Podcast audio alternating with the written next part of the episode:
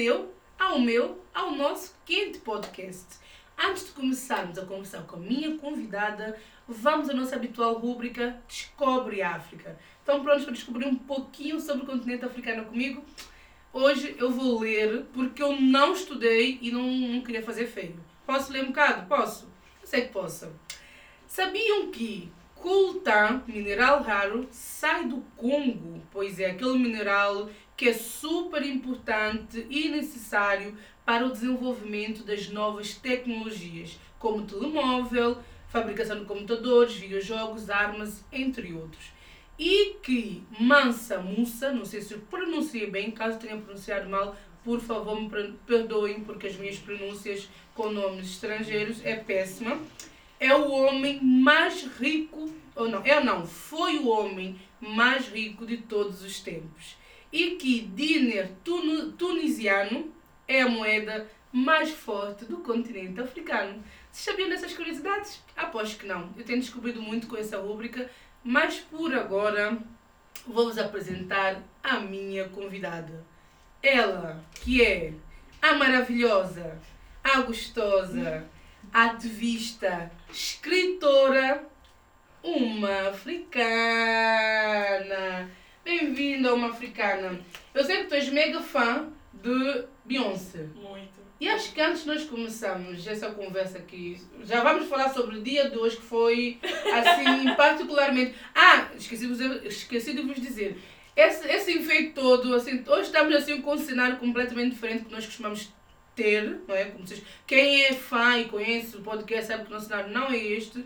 É porque hoje, nosso dia, hoje não era para acontecer o podcast, mas acabou para acontecer, porquê? Porque a minha produção é tão boa, tão, tão, tão, tão boa que nós inventamos isso e ficou espetacular.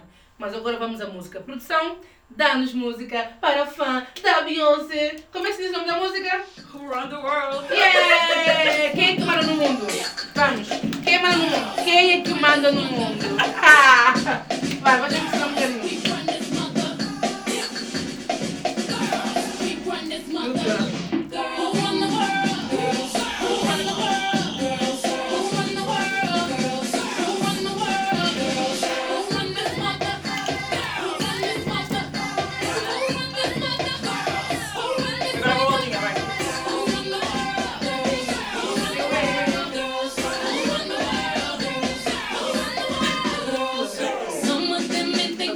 It's like we do, but no, they don't. If you check them, if, if. Agora vem cá. Chega! Produção, a música, não é? Bem, é assim, já acho que vocês já notaram lá em casa que eu com dança, eu sou o pé esquerdo, direito, não sei explicar, mas sou péssima a dançar. Mas não faz mal, dá para nós divertirmos, não dá? É. Tu que és uma africana. Não, não, não, vamos brindar, pelo amor de Deus, acho que o dia merece um brinde a mulheres que mandam o mundo. Não é isso? Concordam? Mulheres que mandam o mundo. Hum. Bem, não é o melhor vinho que eu já bebi, mas dá para o gasto. Não dá? Dá, dá, dá. Dá, dá para descer. Acho que já falei muito uma africana. Essa lá para casa. Ela chama Sandra Baldé, mais conhecida por uma africana. Ela foi a primeira negra em Portugal a falar sobre questões raciais, ah, feminismo negro, que mais? Igualdade de gênero, não? Sim, sim. Não sei, também, né? Mas assim, Mais voltado para, para as questões de Black Power, Yeah. movimento negro. movimento negro. Sim. Como é que foi, né? 2013, onde não temos quase informações nenhuma, tu começas a falar sobre essas questões. O que é que te motivou a falar sobre isso? Olha, curiosamente, foi Beyoncé. É, Porque foi o ano em que ela lançou aquele álbum, o Beyoncé, o nome do álbum é Beyoncé, e ela trazia muito estas questões do feminismo, o feminismo negro, ah, o movimento negro também. E isso de certa forma puxou-me alguma curiosidade porque eu de facto não tinha muita noção desses conceitos. Ah, e puxou-me a curiosidade para ir pesquisar mais sobre o assunto, cá aquela música, ela tem uma música no álbum que agora não estou a recordar do nome e estou-me a sentir muito falsa fã. mas Mas tem- pode, pode tem- dizer para ver se a minha produção consegue descobrir e pôr já a música. de É, é. Flawless. Não, eu acho que não, não. Não? Não tenho certeza. É uma Mas que fala tem no o início, no Ah. início tem um discurso da Formation. Ngozi. Não, Não. não. É, Tem um discurso da Chimamanda Ngozi. Ah, é? Sim, que ela Estamos a que é tentar que a mulher feminismo. descubra se Ela diz que- produção, não? Não? Ok. Será que é Black Parade? Não? Não, é mesmo do álbum da. do. Chama-se Beyoncé, o álbum Ok, Beyoncé. pera. Pai, Ok, mas podes continuar, minha pessoa a tentar descobrir. Pronto, e pronto, aquilo puxou muito o interesse, a curiosidade para ir saber mais. Desco- Acabei por descobrir youtubers e bloggers lá Brasileiras, ah, americanos, começaste por americanos. americanos, brasileiros, que falavam sobre esses assuntos, que eram coisas que já faziam parte da minha vivência, mas que eu não tinha nomes para dar. Exato, exato. Então fiquei muito interessada naquilo e como eu senti que não se falava sobre nada disso Nada aqui em Portugal, decidi arriscar, mas foi assim uma coisa bem gradual. Mas só que não sentiste medo que as pessoas te julgassem, porque agora, para falar sobre questões raciais ou o movimento Black Power, tá- é, é na boa, tá, ah, algumas pessoas consideram moda, não é moda, mas algumas pessoas ah, veem nesse, veem nesse prisma, mas naquela altura não, naquela altura quem falasse sobre racismo era quase que crucificado. Não tiveste medo? Olha, eu não senti muito medo porque eu não sentia muito, eu não recebia muitos comentários assim, hate. Eu comecei a sentir isso quando criei o meu canal no YouTube e já tinha mais uma projeção assim mais ampla. Aí é que eu comecei a sentir-me assim um bocado receosa, mas no início eu senti muito abraçada pelas pessoas porque de facto era uma coisa que eu não falava muito, não se falava muito. Então as pessoas viam aquilo como uau, é um, um refresh, porque normalmente os blogs na altura eram muito de moda, Sim, Make-up, viagens, viagem. E então, de repente, ter ali um blog que falava sobre feminismo, movimento negro e todas essas questões era realmente era uma coisa diferente. Então, as pessoas realmente abraçavam muito ah, a proposta. Uau! Eh, tu falaste uma coisa que eu também senti o mesmo quando eu comecei a entrar no movimento e entender um bocado muitas questões que passam connosco, só que nós não demos o nome. A importância de darmos os- o nome às coisas e, e, e, e entendemos as situações, não é? Porque quando nós não, não temos o nome, nós muitas vezes pensamos que é a invenção da nossa cabeça, que nós estamos a exagerar, porque houve uma normalização, uma naturalização do racismo que é em Portugal e, e a desvalorização da mulher negra ou a invisibilidade da mulher negra. Eh, o que é que o nome serve? Como é, o que, qual foi o contributo de dar nome às coisas que contribuiu para a tua vida, a tua autoestima, a tua autoaceitação? Ou na altura, quando escreveste blog, já, já te aceitavas? Não, não, não, não, não, não. Na altura eu ainda estava em processo de, de gostar de mim mesma. Eu comecei o blog, eu tinha 15 anos, hoje tenho 24. Eu Uau. só comecei tipo, a realmente a gostar de mim enquanto mulher quando, quando fiz uns 20, uns 20 anos. Então ainda estava naquele processo, mas de facto o, fa o, o facto de eu ter acesso a todo este tipo de, de informações e de conhecimento ajudou-me bastante ah, a perceber como é que o sistema racista funciona, como ele mexe com a nossa cabeça, com a nossa autoestima.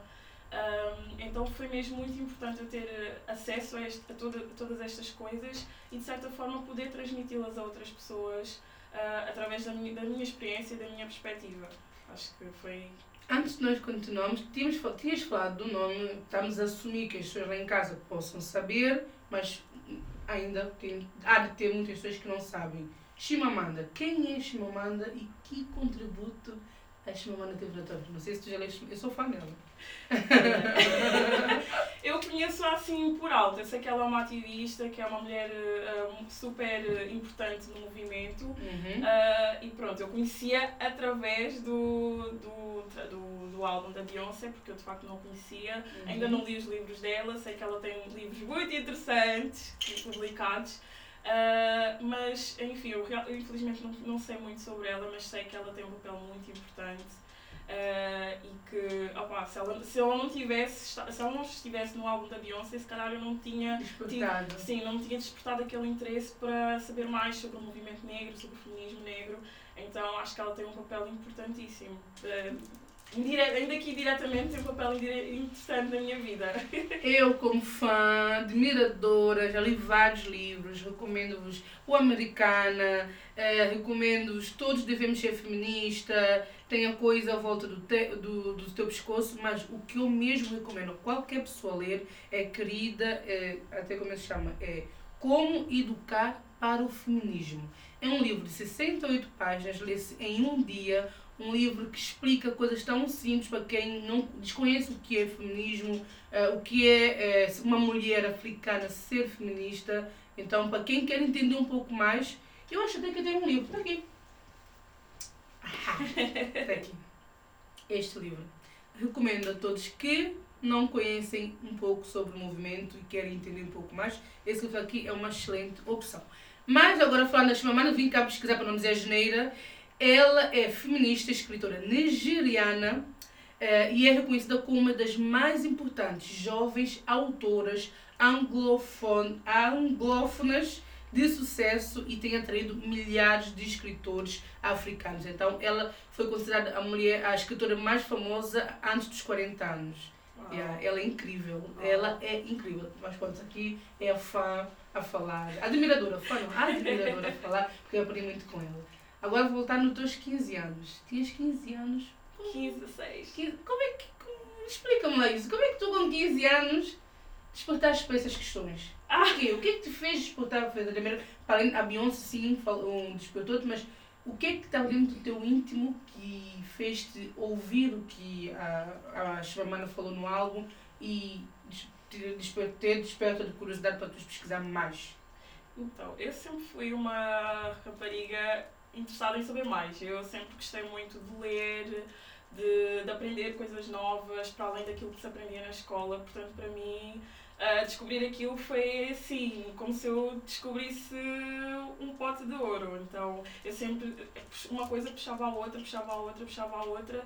E eu, na altura também era assim um bocadinho solitária, eu não tinha muitos amigos, então o meu pai, entretanto, comprou o meu primeiro computador e, portanto, esquece, mergulhei de cabeça naquele universo e para nunca mais parar. Estou aqui até hoje.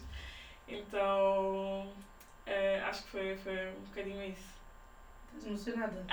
ainda não, ainda não, ainda não, ainda não, ainda não, ainda não. Pareceu, pareceu. Não, ainda não, ainda não. Se fizeres assim umas. É aquela como no vermelho. É, é, cuidado, cuidado. Mas a, tua sorte é que eu não me lembro da pergunta que te fez emocionar da última vez. Mas eu, eu também não. Mas, também...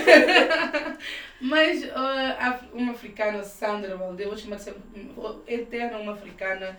Um, tu achas que de certa forma o facto de seres naquela altura seres não, é, ser solitária fez com que tu mergulhasse, tu fosse uma pessoa mais sociável ou mais aceite. Eras solitária porquê? Porque não tinhas amigos não, porque eles não te aceitavam ou porque tu não te enquadravas no meio onde tu estavas inserida? Qual foi, o que é que fez-te ser uma pessoa então, solitária? Uh, eu sempre fui tímida, sempre fui tímida, e até hoje introvertida, yeah, introvertida também sou, então eu sou uma pessoa que tem uma tendência para se fechar. Uh, então eu realmente não, não estava muito inserida naqueles grupos populares da escola, etc. Não, os meus grupos sempre foram muito pequeninos.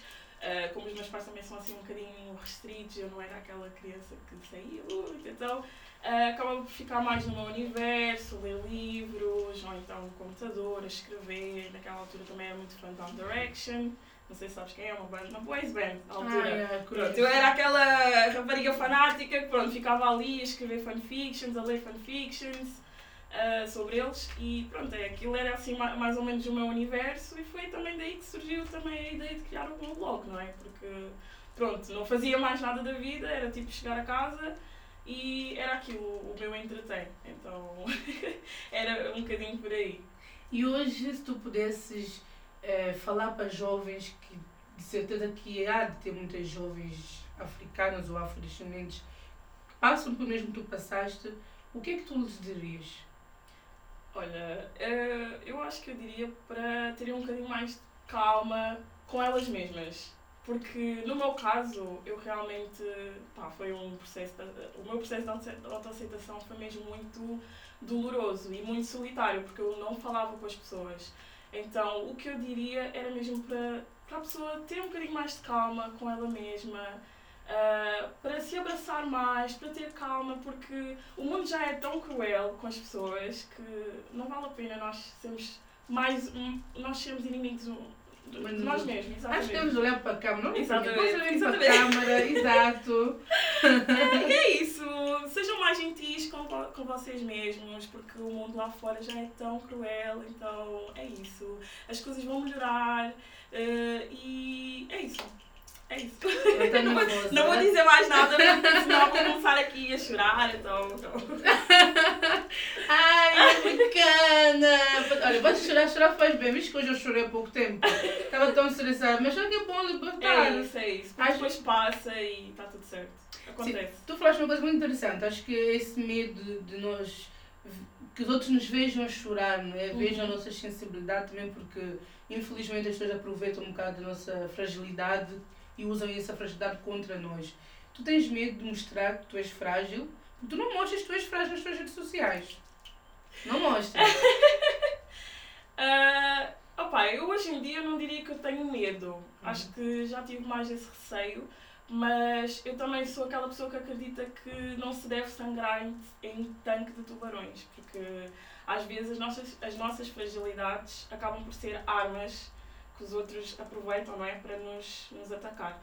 Então eu tenho muito esse cuidado, mas no entanto eu acho que a minha história eh, o contar a minha história acaba por ser eh, uma fragilidade, uma vulnerabilidade que eu eh, me permito dar a conhecer às pessoas. Eh, então, só por isso, eu considero que, que é um ato corajoso. É um ato corajoso. Então, eu diria que não. Acho que não tenho tanto esse receio. Tenho mais cu- cuidado com o tipo de coisas que eu comunico para fora, mas não tenho medo de ser vulnerável, até porque eu sou criadora de conteúdo mas eu não gosto que as pessoas me coloquem, sabes, no pedestal. Tipo, oh meu Deus, ela é influencer, meu Deus, não sei o quê. Eu também tenho as minhas falhas, eu também erro, as coisas que eu falo nem sempre são certas. Ah, também tenho direito a mudar a minha opinião, portanto, realmente não tenho esse receio de. Porque sou humana, posso falhar também, posso mudar a minha opinião. E é isso, a vida é, é isso. Tu alguma vez, falaste uma coisa importante, tu alguma vez sentiste que o facto de teres mudado de opinião, porque estamos a crescer, ah, ah, tu tinhas 15, 16 anos quando escrevias algumas coisas e hoje com a maturidade tu tens, o conhecimento tu tens, tu tens outra visão sobre muitas coisas que tu já escreveste, já foste atacada, já foste questionada, já, foi, já, já desvalorizaram o que tu disseste por teres mudado de opinião ou nunca sentiste nada disso? Ah, nesse sentido, por acaso, não. Assim, em específico, por acaso não me lembro. Já fui atacada por várias outras questões, mas esse, nesse caso, nesse sentido, não. Porque também foi sempre uma coisa muito gradual, é uma coisa... Se bem que mudar, ter uma ideia hoje e ter outra amanhã é completamente válido também. Nós realmente somos pessoas, ah, seres humanos, e não temos que estar sempre assim com esta visão. Então, realmente, acho que que, que é isso, mas não, nesse sentido acho que não, nunca me fizeram essa, essa observação. Já agora foste atacada por que motivo? O que é que fez? Ai. O que é que levou, o que é que levou as pessoas a atacarem uma africana? Ai, tanta coisa. Os conteúdos que eu falo, os temas que eu falo por si só já geram con- controvérsia, não é? Então, pá, o facto do pessoal, pessoas brancas, portuguesas, virarem-se para mim e dizerem ah, mas se tu não estás satisfeita, porquê que não voltas para a tua terra? E eu nasci aqui, eu sou da linha de Sintra. Ah, ou então até mesmo pessoas eh, pronto, africanas a dizerem ah, mas tu não és assim tão africana, porquê que te... Porquê que... Houve até uma, uma, uma mulher né, africana, ti- eh, pronto, eu acho que ela nasceu num, país africano, que teu- implicou com o facto de eu me chamar uma africana nas redes sociais. Do tipo, mas tu nasceste na Europa, porquê que te chamas uma africana? Então é, é muito estas coisas. de- há sempre alguma coisa para, para as pessoas implicarem com, com os temas que eu, que eu falo. Uh, já me afetam mais, hoje em dia já não me afeta tanto. Claro que não, no momento eu fico chateada. Se eu estiver naquele dia em que me apetece mesmo discutir, vou lá e discuto com a pessoa. Se não me apetecer discutir, é pá, bloqueio ou ignoro. Mas de facto eu já aprendi que faz parte, faz parte e, e é isso. É muito mais sobre as outras pessoas e, e não sobre mim. Então é tranquilo.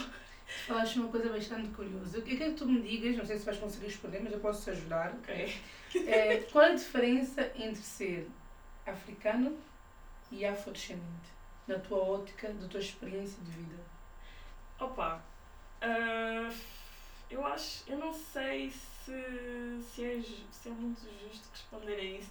Até porque eu não Então, então eu africano. faço o contrário. Ok. Como é que é ser afrodescendente? Ah, pá, é um desafio, é desafio, é um desafio. Então, quando se nasce, quando se cresce num país maioritariamente branco, onde as coisas são feitas para beneficiar os, os brancos em detrimento do, das outras etnias, etc., é, é um desafio. Eh, Eu falo pela minha experiência, eu cresci ahm, a renegar a minha negritude, a minha africanidade, para me encaixar uh, nos outros meios, né? nos meios maioritariamente brancos. Então, realmente é um desafio tu entendeste enquanto pessoa uh, inserida numa sociedade o que, o, que é que, o que é que te representa, o que é que tu és de facto. Então, eu demorei muitos anos a, a tentar encaixar, a tentar anular-me e opa, hoje em dia é completamente diferente. Eu abraço completamente a, a cultura guineense, não é? Que os meus pais são guineenses e eles sempre tiveram cuidado de passar essa, essa cultura em casa, mas também nasci, nasci em Portugal, então eu tive acesso a uma cultura um, portuguesa, europeia. Então acho que as duas coisas podem coexistir uh, perfeitamente. Acho que uma coisa não tem que anular a outra, uma coisa não tem que estar superior à outra. Uh, mas é isso, fim, ao fim do dia eu sou uma mulher africana, filha de pais africanos, guineenses e não tenho por que negar isso, muito pelo contrário, tenho muito orgulho. Uh, e é isso. é isso.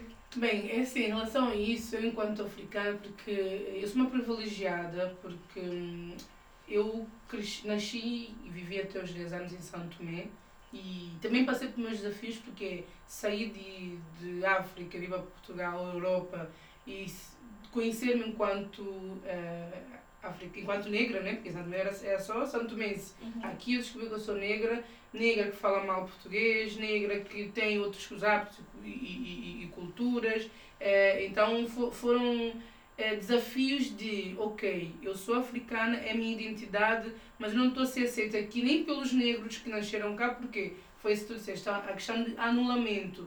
Eu sou diferente, eu sou uma negra, mas eu nasci cá, tu não, tu és a negra, mas vieste de África. Então eu sou mais portuguesa que tu. Havia muito essa questão é, de a aceitação, ou acho que é mesmo de descobrirmos a nossa, de termos certeza do que é a nossa, o que é a nossa identidade. Exato. Eu já vi já com essa certeza, apesar de sim, ser excluída, na altura como eu cheguei, ter sido excluída por ser africana, é, negra ou mulher negra que veio de África, é, eu, eu não sentia mal por ser africana, porque era a realidade que eu conhecia. Exato. Sentia mal é por ser africana que está em Portugal e que não era aceita.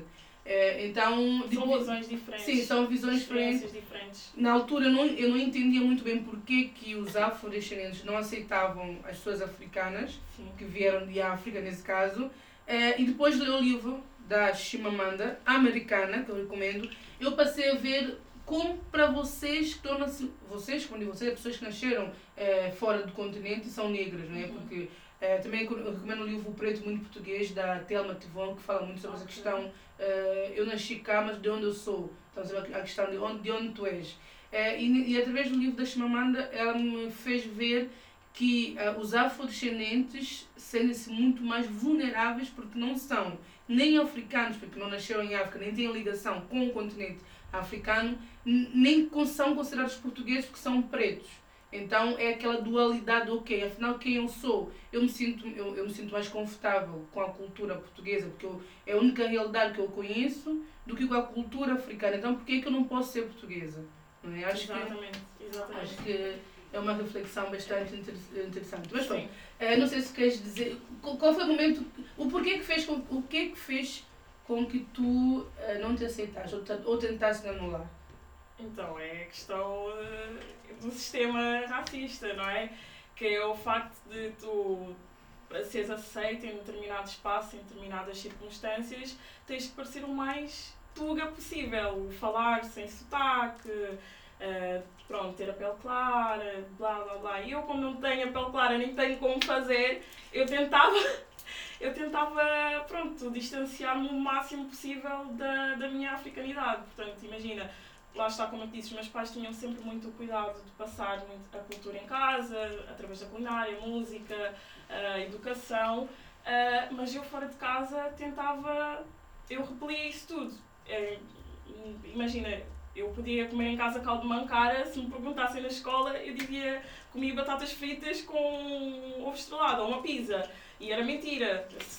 Só para ver, tipo, nestes pequenos detalhes, um, eu tentava ao máximo distanciar-me porque eu queria realmente ser uma rapariga branca. Mesmo que eu não pudesse, não é? Se eu pudesse, tipo, tirar a, retirar a minha pele como se fosse um vestido ou um macacão, eu realmente faria.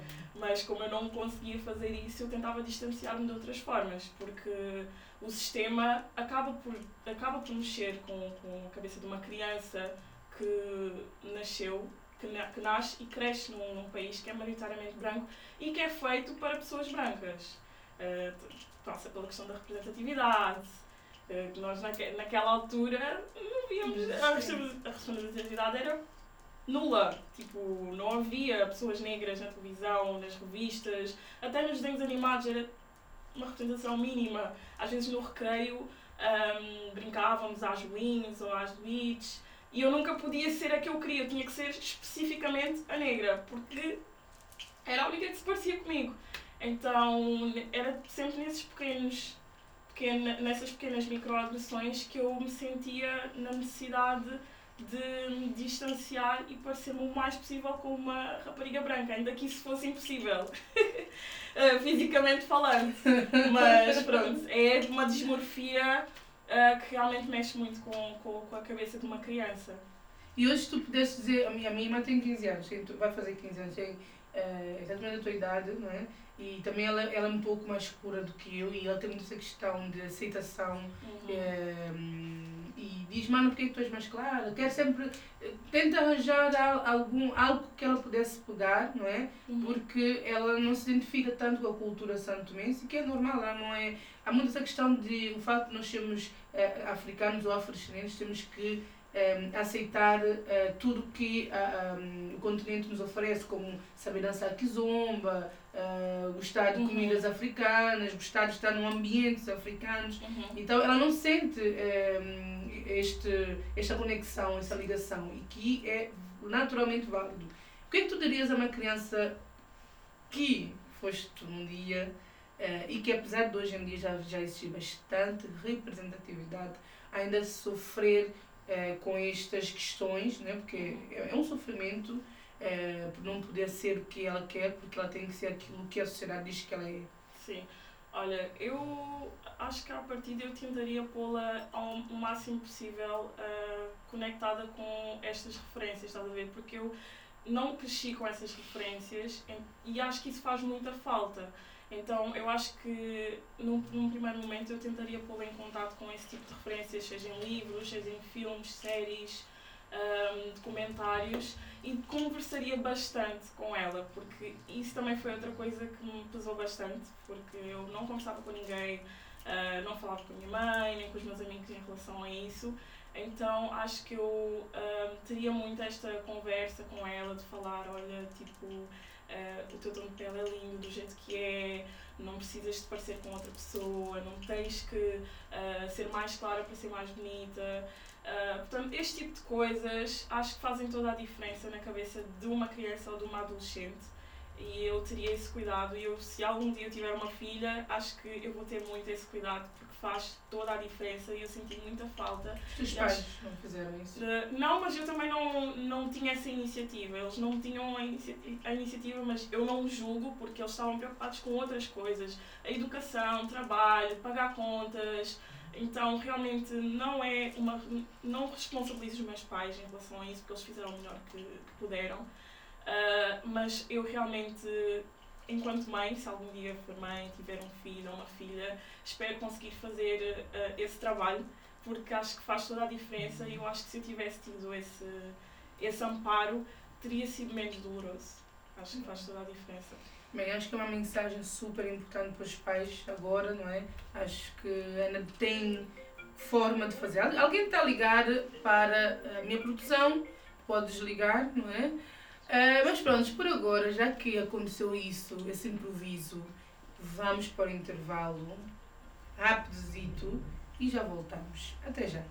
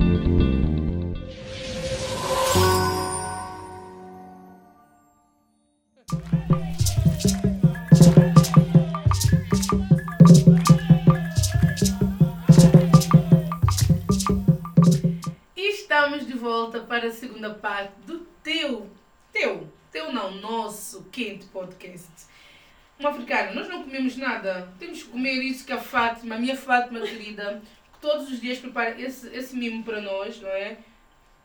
Eu vou te desafiar a comer o fruto. eu vou te desafiar uma africana que eu sei que já fizeste cara feia. Ei, ei, Este aqui, né? Yeah, yeah, yeah. Qual me disse que que é um fruto da Guiné? Ah. Não é da Guiné. Ah, Ah, ah, na Guiné, não é na Guiné. do- Já estavam aqui a me corrigir, isso mesmo. Ah, na Guiné, não é da Guiné. Então, É bom. é, é bom, mas eu, não- eu acho que eu não quero experimentar. Vamos fazer um tchim-tchim. Tchim-tchim, a vida. Bem, agora a segunda parte. Vamos focar no que fez. Não, não foi, não foi esse o motivo apenas, mas um dos motivos que fez com que uma africana fosse a minha convidada de hoje. Que é este livro daqui que começou no formato digital e agora vai ser publicado no formato físico. Está aqui. O livro de uma africana, o primeiro livro, o primeiro que vai ter muitos outros, que é Para que Fique Bem, bem Escurecido.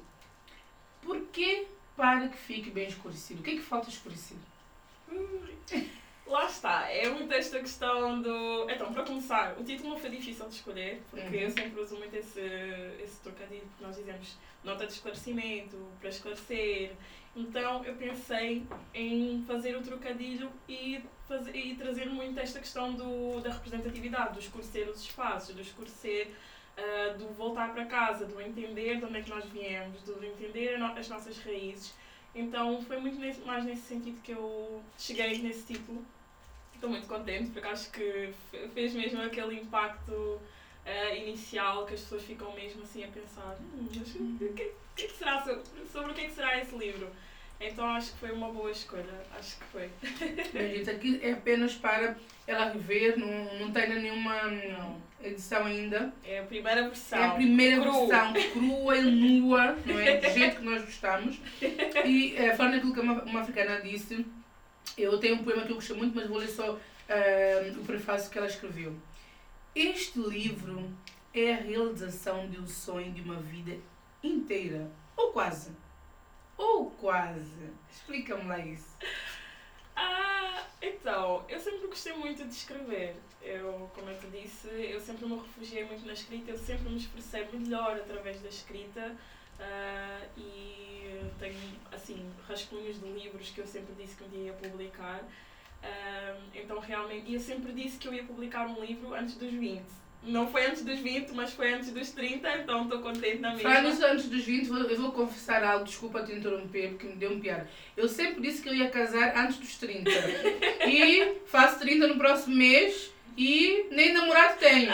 Então estás a ver meu caso, né? É, mas nada acontece por acaso. É, nada acontece por acaso. Então, tudo certo, tudo certo. Eh, e pronto, foi realmente foi a realização de um sonho, escrever e publicar um livro, primeiro em formato digital, foi uma vitória. Mesmo sendo em formato digital, continua a ser um livro, eh, mas pronto, as pessoas pediram tanto, tanto, que avançou para o formato físico, que era uma coisa que eu realmente queria muito, ter um livro meu na, na estante.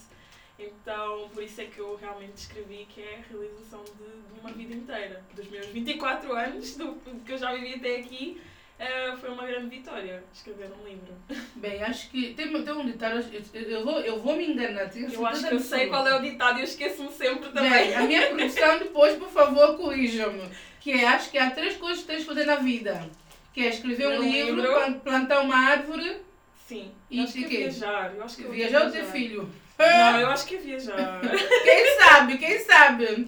Eu sei que é escrever um livro, Sim. plantar uma árvore, o resto a produção vai descobrir. Falta vai me dizer. Falta o resto. São já três-. Yeah, são- é, plantar uma árvore, escrever um livro e o outro não sei.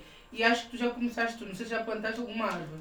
Eu, eu acho que não. Eu não sei, tipo, em criança às vezes havia aquelas atividades, sabes? Só que eu não, eu não me lembro se eu, se eu plantei. Sabes aquelas coisas que tu nunca sabes se foi. Às vezes não sabes se foi um sonho ou se aconteceu mesmo. Aham. Pronto, é isso. Ah, ok. Então pronto. Também Eu não, não tenho a certeza. também não sei, mas pronto. Enquanto a minha produção não diz nada, né? Pelo pelo visto, hoje a minha produção está um bocado lenta. Produção, então, o que é que se passa? O que é que se passa convosco hoje? Estão com fome? Opa, vocês não têm noção. Olha, a cachupa que eu trouxe com tanto amor e carinho, ah, azedou. Azedou, a produção está aqui com fome, então não está conseguindo me ajudar hoje. Peço desculpa, produção. Vá, me ajudem lá. Mas, olha aqui. Aqui o primeiro poema do livro. Incrível, gente. Querida mulher preta. Quebra as regras. Não peças desculpa nem licença para caber em lugares onde desbordas. Conheça o teu valor, apropria-te dele e jamais sujeitas, sujeites a menos do que mereces.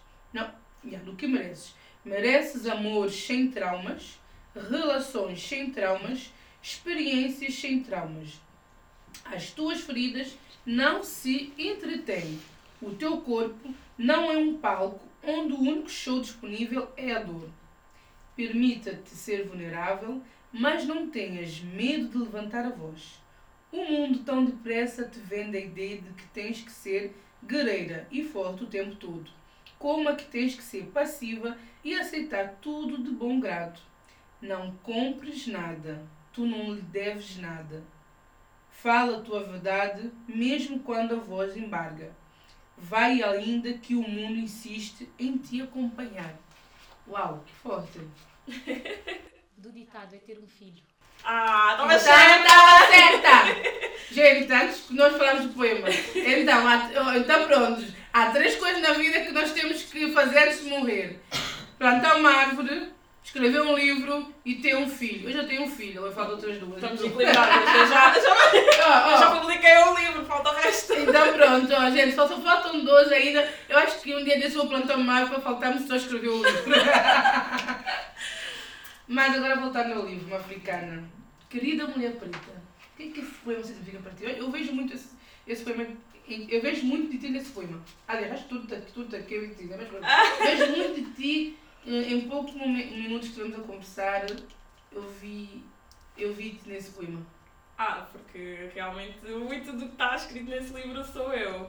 Ah, e acaba por ser um, um recado para mim mesma também, para eu me relembrar várias vezes que eu realmente não devo nada a ninguém ah, e que eu tenho o direito de existir da forma que eu quero existir, da forma que eu quero ser e não da forma que as outras pessoas me querem moldar e querem apontar a mulher negra.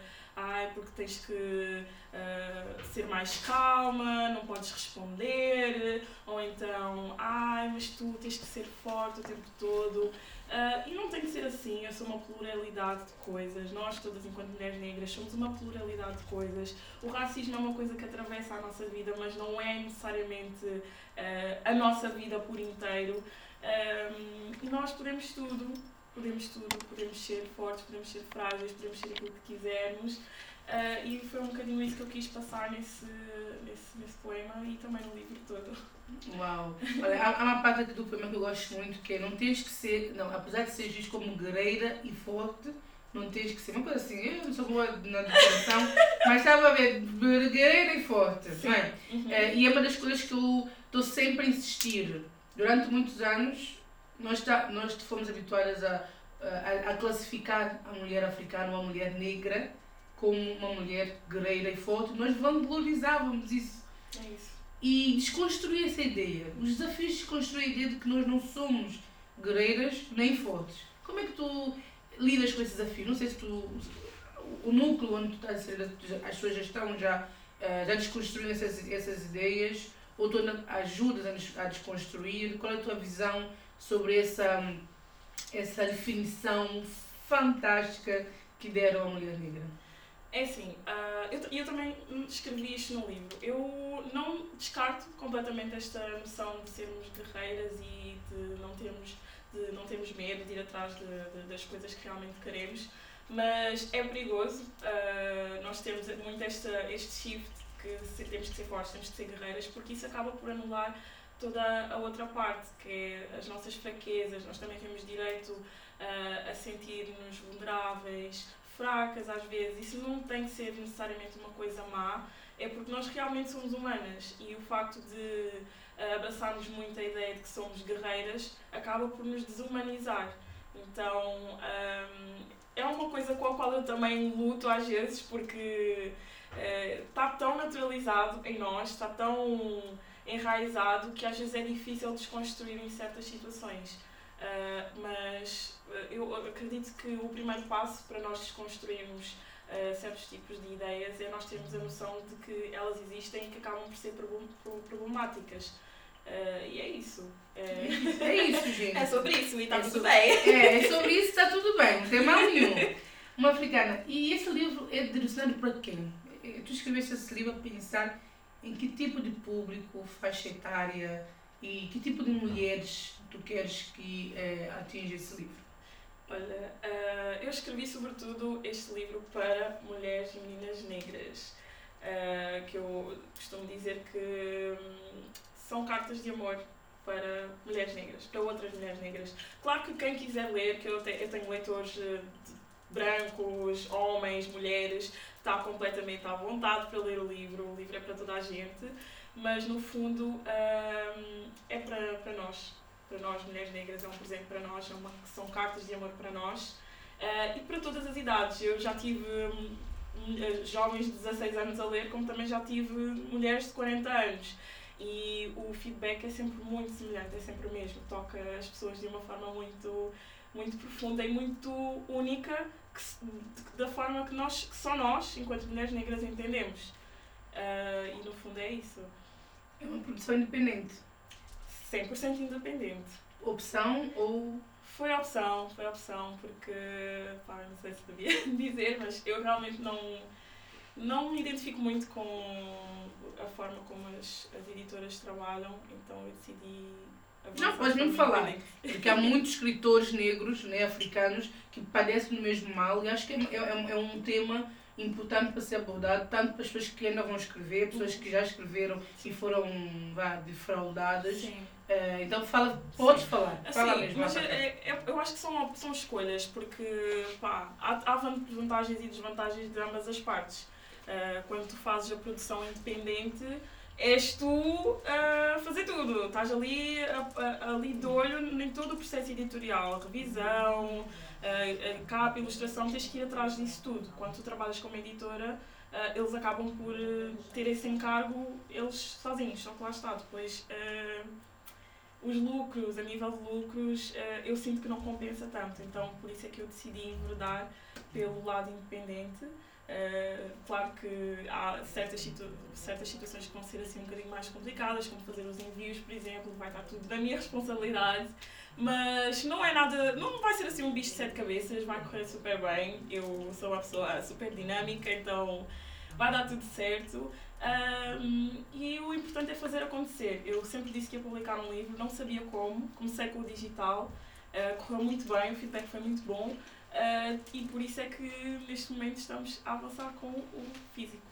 Bem, está a ver aqui eu com a minha produção em telemóvel. Uh, e onde é que as pessoas. Eu sei que ainda não foi lançado oficialmente. E vai ter lançamento? Vamos ter lançamento. Eu ainda estou a negociar, etc, etc. Mas vamos ter lançamento. Ainda não tenho datas para nada. Sei que vai ser em maio, mas ainda não tenho datas definidas. Mês da África. Mês da África, exatamente. Uh, e uh, onde as pessoas podem ter acesso? Vai estar à venda em que plataformas então, ou locais? A princípio vai estar à venda no meu site, uh, as compras vão ser online. vou estar em alguns eventos onde talvez tenha os livros disponíveis se eles não esgotarem entretanto, porque. Já agora quantos eventos podes revelar? Não queres revelar? Hum, okay. É segredo, é segredo. É segredo. Mas é assim, pessoal, ela, ela, ela lançou o livro independente, mas quem, se algum patrocinador tiver a ouvir, ah, porque dinheiro é sempre bem-vindo para ela poder mandar fazer mais a segunda edição. Se alguém tiver a ouvir ah, que esse livro merece ser publicado por Portugal inteiro, aliás, tem que ter edições limitadas, uh, e a uma africana agradece agradece. Se tu, meu querido ou minha querida, achares que esse livro merece ser divulgado para o mundo e pelo mundo, podem patrocinar. Falei mentira? Não mentiste, não mentiste. Ah, então pronto. Estamos a procura de patrocinador, estou a procurar de patrocinador para vir cá patrocinar o Afroticast, que ainda não, ainda não encontrei. Ainda não encontrei, mas tenho, eu tenho esperança. Mas vai chegar lá. É, vamos chegar lá. Vai chegar. É isso. Uma africana. Tu falas muito de traumas, experiências de vida e, e isso remete muito à autoestima.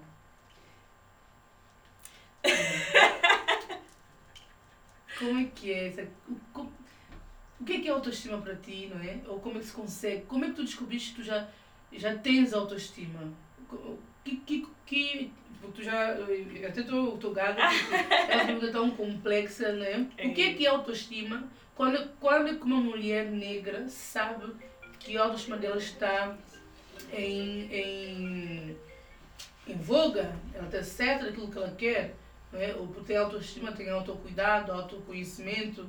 Pronto, eu gostaria que tu falasses um pouco a respeito disso. Então, eu acho que a autoestima para nós mulheres negras é uma coisa muito particular, não é? Porque falando assim de mulheres negras que crescem uh, num país que é maioritariamente branco, é realmente um enorme desafio, porque o que nos é oferecido é toda uma estética branca eurocentrada.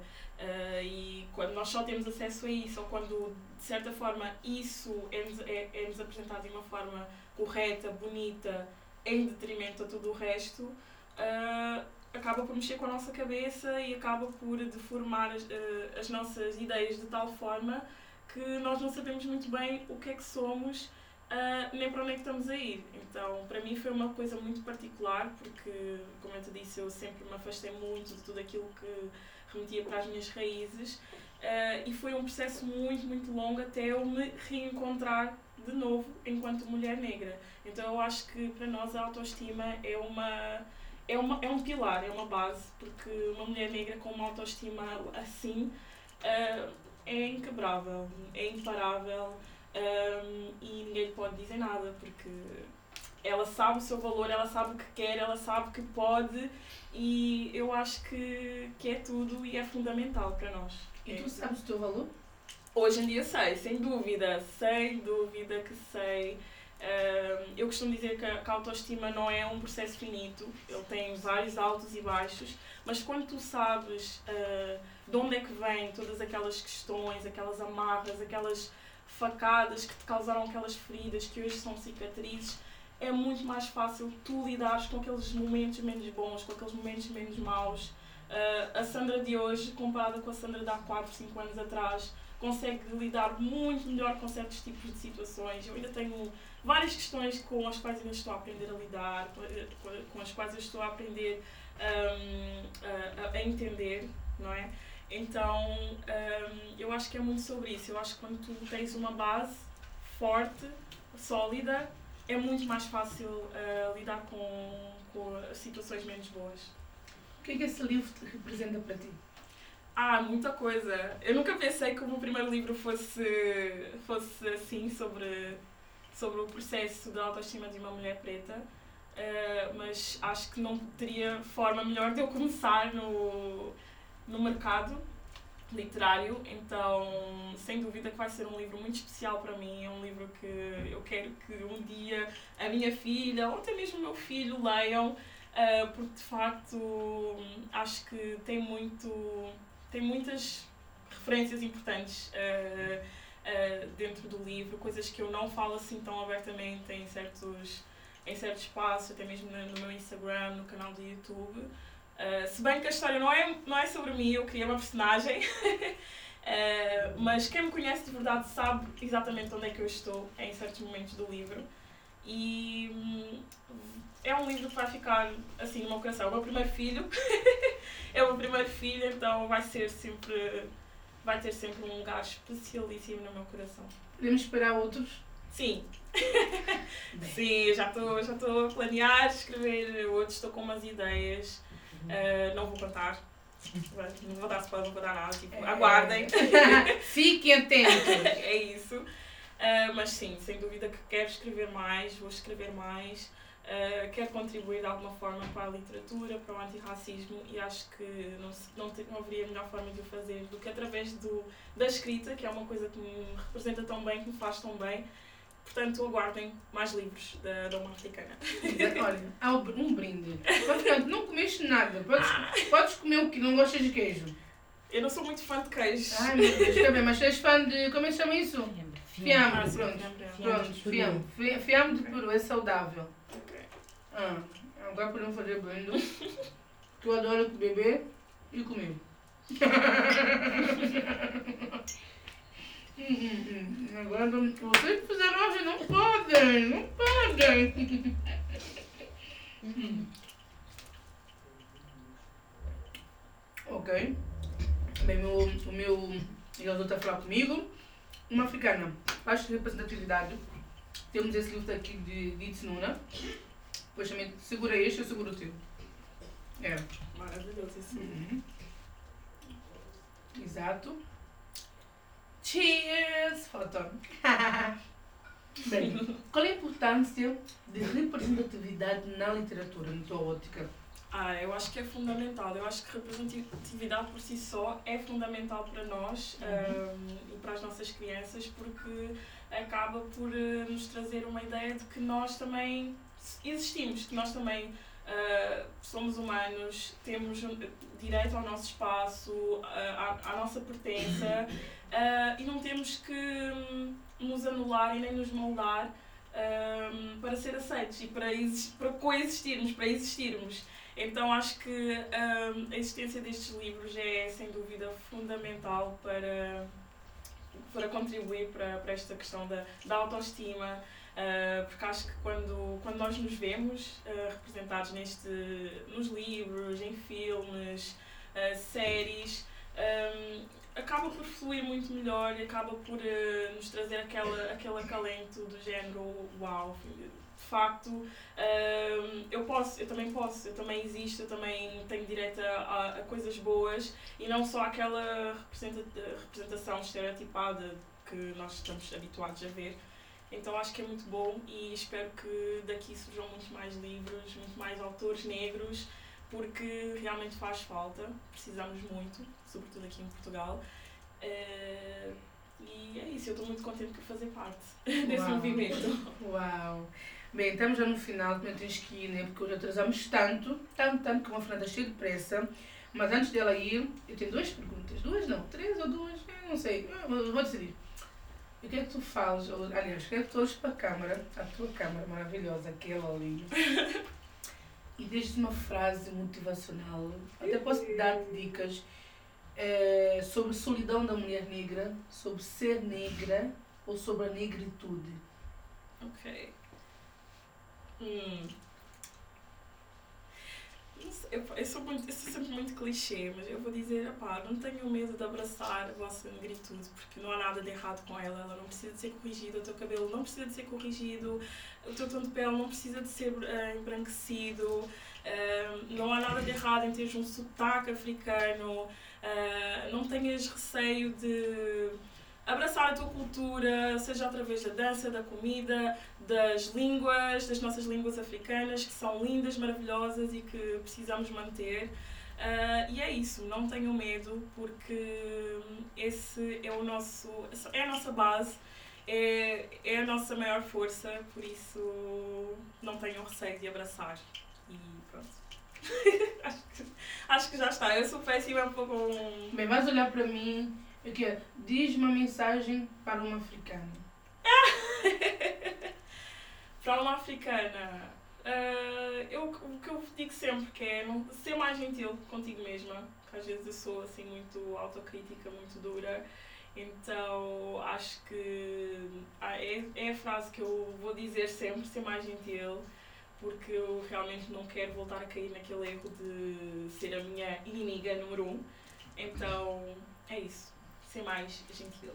Ser mais gentil. ser mais gentil, isso mesmo, minha irmã, ser mais gentil. Bem, estava é, aqui a tentar acertar com a minha produção, para não dizer geneira, que ela tem um jogo, um desafio, um jogo assim muito assim, easy. Não é? Antes nós terminamos com a dança, que era a música, tu vais depois dizer a música que tu queres, e eu vou só apreciar, porque eu mesmo a dançar, estou zero à esquerda. Bem, bem, bem, bem, bem, bem. Agora todos devem estar lá em casa a perguntar por que, que a Deus está assim a rir de orelha a orelha assim? Eu sei, nada é perfeito, vale a pena depois da luta com as minhas lágrimas e finalmente você me põe em primeiro lugar. Esse é o trecho de uma música. Queres que eu volte a ler? É suposto eu adivinhar o nome da música. É, eu já ouvi, mas eu não sei. Ah, ela conhece, ela conhece? Bem, repete, eu vou repetir. Repete, repete. Agora todos me perguntam por que estou sorrindo de orelha a orelha. Mas eu sei, nada é perfeito. mas vale a pena depois de lutar com as minhas lágrimas. E finalmente você me põe em primeiro lugar. Ai, não sei, gente, desculpa. O ritmo, o ritmo. Eu não sei também, porque eu não faço nem qual é a música. Você conhece essa música? Ai, que vergonha. É, uma. A, a atriz é feminina ou masculina? Ai, Ah, vou ler, vou ler o resto. Se ela não descobrir, canta essa parte. Amor é você, você é aquele que eu amo, você é aquele que eu preciso. Ah, está traduzida! Ah, ok! É hello! É, não! Vou continuar. Você é, o único que, você é o único que eu vejo. Vem, amor, é você. Você é aquele que dá tudo de si.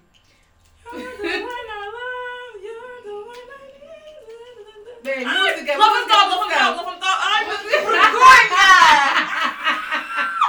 Meu Deus, Bem eu apanhada. Oh, uma Eu, fã eu falsa. juro, eu juro que eu sou fã! Fã falsa, gente.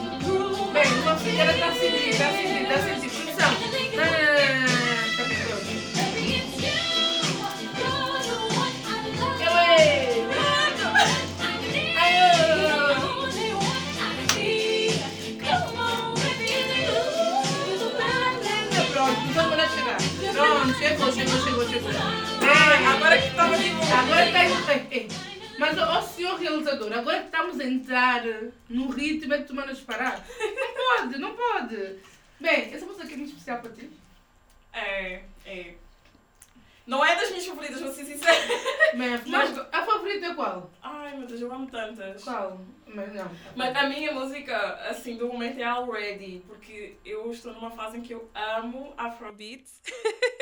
então, quando ela lançou o último álbum, que foi do. em paralelo com. King. Sim, The Lion King, eu fiquei louca, porque Already tem muito influências do Afro Music, então é a minha favorita do momento. Tanto que quando eu vou tocar no, no Beyoncé Fest, quando essa música toca, eu tenho que sair da, do, da cabine para dançar. É a minha música. Então pronto, ela vai dançar.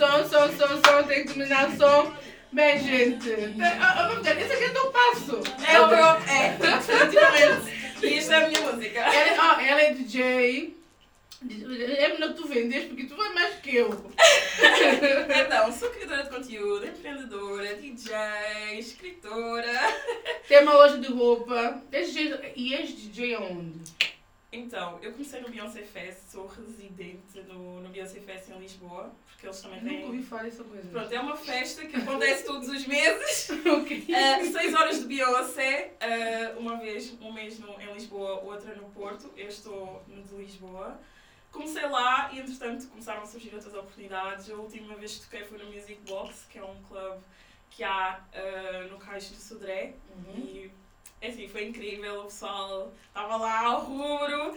Uh, e foi muito bom. E pronto, eu, não era uma coisa que eu estava à espera de, de me envolver e de gostar tanto, mas uh, realmente adoro. Eu adoro música. Tocar. Adoro música, então estar ali a tocar, fazer a curadoria das músicas para mim é incrível. Então é uma coisa que de facto eu quero ir de cabeça mesmo. Então. Mas eu acabei a sentir. Eu até. Eu ainda não sou aquela máquina que faz aquelas cintadas. Mas vou chegar lá, vou chegar lá, Vai vou chegar lá, vai vou chegar lá. Mas tens- tu tens já o teu hum, O meu material. material. Não, não, mas eu já Já estás a Já vou investir. Exatamente, já já estou a pensar em investir, eh, tanto até em aulas. Mas espera, me explica só como é que eu estava a ser DJ não, se não sabe fazer aquela coisa. Dá Mas pra- eu faço! Ah, tu fazes. eu faço, só que fazes- não faço com aquela maestria ainda. Ah, Ainda! ainda. É um processo. É um processo, é um processo. Uau, pá, adoro. Mulher gera acima. Ó, gostosa, inteligente, DJ. Ai, adoro. Ó, uma produção. Temos que combinar para irmos à Beyoncé Fest. Já está Ah? marcado, já Tá, mas na quando é que vai ser o próximo? Eu não sei se o programa vai sair antes do, do próximo, né? Então, lá está, vai ser em maio, mas não tem data ainda. Eu tenho muita coisa a acontecer em maio, sem datas. Bem, gente, vai estar a aparecer aqui as redes sociais de uma africana, para quem não conhece, que são poucas pessoas que não conhecem, uma africana, e ela vai publicar nos stories dela quando vai ser o. Não te esqueça, publicar no teu stories o próximo Beyoncé Fest. Ah, com certeza, vou fazer, Seis vou fazer horas propaganda. de Beyoncé. Seis, Seis horas. horas. É só para os fortes, é só mesmo para os fãs, fãs, fãs. Gente, mas eu, não sei se- eu, eu nunca vi tanto, nunca tive tantas horas de Beyoncé assim, não. Ah, mas vais adorar, Ai, a vibe é muito boa. Ai, imagino. Mas tem mais mulheres do que homens. cenários. Olha, eu por acaso não, não sei. É que eu- 50-50? Eu acho que sim, eu acho Sério? que sim. E também, e também tem muita comunidade LGBT, então. Ah, ok, Sim. ok. Sim. Sim. Tá bom. Então é isso. É, é, isso nice, girl. É, dá para rolar a raba à Para vontade. rolar raba, mesmo a quem não tem, tipo eu e a Lila, que não temos. É Lila. E também a Fátima, nem a Jéssica. É, somos todas sem raba, mas pronto, vamos dançar mesmo. Vamos dançar mesmo. Bem, é assim, africana, espero que tenhas gostado. Adorei, Obrigada por teres vindo. Obrigada. Olha, admiro-te imenso. Ai, É muito mútuo. Ah, este faz um trabalho incrível, aprendo muito com os teus posts. Acho que tu tens ensinado muitas pessoas, tens construído mentes, tens elevado a mulher negra e acho que tu mereces todo o sucesso do mundo com esse livro, que vais guardar um para mim que eu quero comprar um físico. Eu não comprei digital porque eu não gosto muito de coisas É. digital, mas físico eu quero. E pronto, assim, um abraço a Beyoncé. Ah, Gente, cuidado, um abraço a Beyoncé, assim. Oh, tão fofa. E pronto, terminamos mais um episódio do teu, do meu, do nosso Quinto Podcast. Beijo! Até a próxima. Não se esqueçam, subscrevam o canal, partilhem e façam as vossas doações. porque Vocês nunca fizeram. Desde que eu estou pedir isso, nunca vi nenhum euro de doação. Beijo, até a próxima.